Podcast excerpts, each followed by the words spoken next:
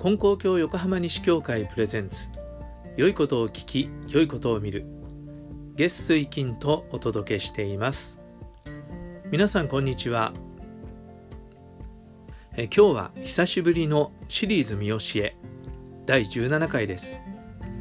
今日取り上げる見教えは天地金の神といえば天地一目に見ておるぞ。神は平等におかげを授けるが受け物が悪ければおかげが盛るぞ。天地金の神といえば天地一目に見ておるぞ。神は平等におかげを授けるが受け物が悪ければおかげが盛るぞ。という見教えです。え87回目のお話四代金光様の短歌を拝読してというまあ共和でしたけどもその中でこういう短歌を紹介しました「我がの木の花満ちて咲く石刻の良きか漂わすよりゆく我に。我がの木の花満ちて咲く石刻の良きか漂わすよりゆく我に。えこれは軒下にある石刻蘭の花が咲き誇っているんですね。それが近づいていく私に良い香りを漂わせてくれていると、まあ、そういう意味の歌だと思うんですがこの歌を紹介しました。そうしたらですねあるリスナーさんがこういう感想を言ってくれたんです。私はこのお歌は神様のおかげを言ってらっしゃるんじゃないかと思いました。という受け止めだったんですね。つまりこの花の香りっていうのは誰にでも平等にこう放たれてるんですよね。だけどそれにみんな気がついていない。ね、いい香りがしてるんだけども気がついていない。で気がついていないんだけどあ花のいい香りがするんだなと気がついて近寄っていくとより強くその花の香りを楽しむことができると。でこれは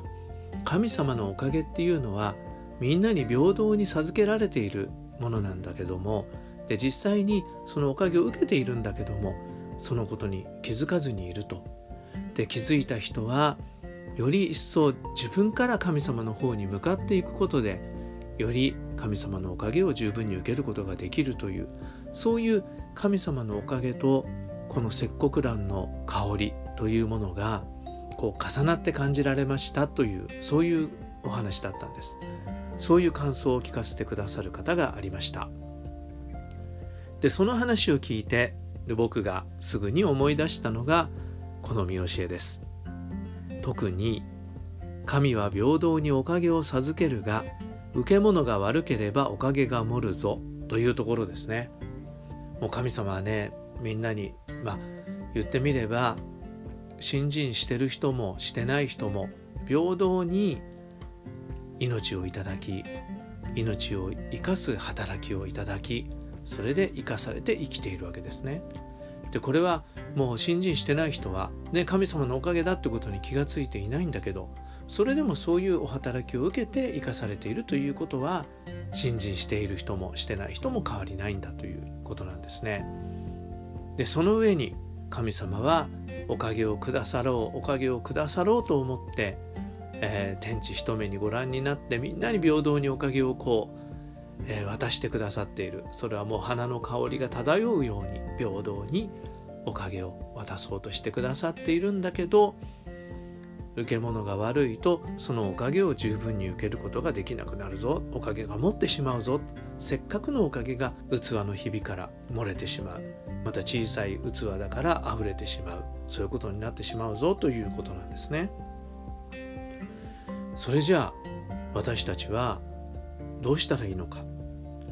ね、ひびのない器を使わなきゃいけないですね。一つには。それと大きな器を持ちたいですよね。でそれはもちろん私たちの心の例えなんですね。私たちの心がその器に例えて言ってるわけでひびのない大きな器に私たちの心を鳴らしてもらおうと。そうしていくことで十分に神様のおかげが受けられるぞということなんですがじゃあどうしたらいいのかということで今日は2つお話ししたいと思います。一つは一心に願うこと。神様に一心に願っていくということだと思います。例えば難儀なことがあったってお願いする人もあればお願いしない人もいますよね。でもまずお願いするっていう気持ちになると神様のおかげが受けられるようになっていく。ここがね大きな違いなんだと思います。昔、えー、ある信者さん、えー、こういう方がいたんですね。あの普段はそんなに熱心にお参りされないんだけども何か困ったことがあるとねパッとお参りに来られるんですね。だからその人が来るとあれ何かあったのかなって思うわけなんですがでまあお願いに来るんですね。でもねそうやってお願いに来るとねその人ねよくおかげをいただくんです。先生こういう困ったことがあります。おかげいただかせてくださいって言うとそれがちゃんとね願ったようにおかげをいただいていくんですね。だやっぱ願ってくるっていうことはもうおかげをいただく器をね持っているっていうことなんだと思います。ただそれだけだとねやっぱり大きな器にはなっていかないと思うんですね。もう一つはいつも神様のおかげでという気持ちを忘れないっていうことだと思います。2つ目はね感謝っていうことですね。だから困った時にお願いするおかげをいただくあ神様ありがとうございますっていう感謝はもちろんです。これもね忘れてしまう方も結構いるんです。まあ僕も人のこと言えないんですけどお願いしたことをおかげをいただいてありがとうございます。神様のおかげでという気持ちを忘れないということですね。でこれがまあその器だと思うんです。だけどこの器をもっと大きくしていきたいですよね。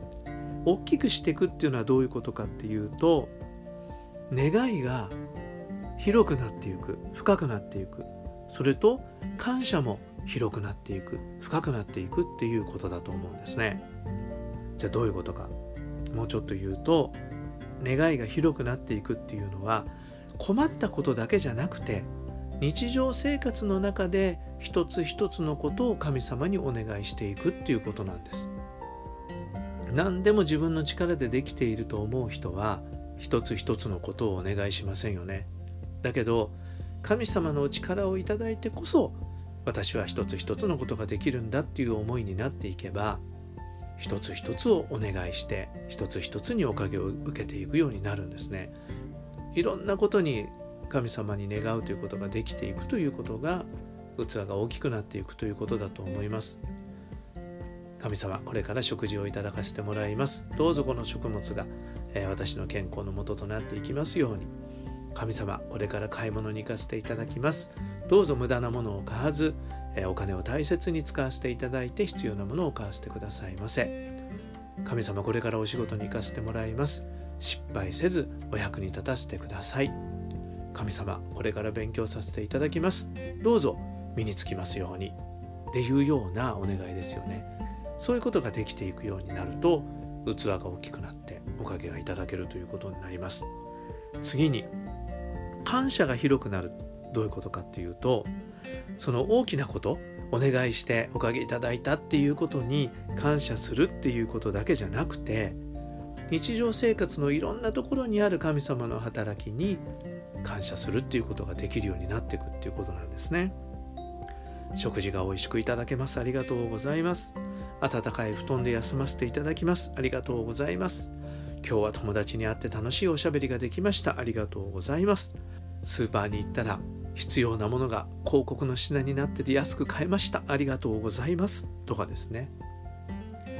何か失敗してしまった時にね腐るんじゃなくてあいい経験ができました。ありがとうございます。ね、左手を怪我してしまった時あ利き手の右手でなくてよかったです。神様ありがとうございます。っていうような具合にいろんなことに感謝ができるような心になっていったら器は大きくなってるんですね。そういうふうにして器が大きくなっていると神様のおかげを十分にたくさんにいただけるようになっていくしということはお願いしないことにまでおかげをいただけるようになっていくっていうことなんですね。でも油断すると器にひびが入っちゃうことがありますね。ひびが入ってしまうことがある。だから大きいんだけどひびが入ってるから全部漏れてしまうっていうようなことになったら意味がないですもんね。だから油断せず自分の心が間違った方に行ってないか慢心してないかっていうことをよく見つめておく必要があると思います。そうだね。日々は慢心かもしれませんね、うん、その慢心に気をつけて、えー、日々の入らないようにしていきたいと思います、え、そんな風に私たち心の器を大きくしていくことを日々新人の稽古でできていったら神様のおかげ神様のおかげはもうね十分に降り注いでいるんですからそれをしっかりキャッチできるようになっていきたいと思います。はい、えー、今日はここまでですがどうぞ今日も。自分の器をね少しずつ大きくしてでひびが入ってないかチェックして神様のおかげを十分にいただいて今日も素晴らしい一日にしていきましょう。次回の配信も聞いてくださったら嬉しいです。それではまた。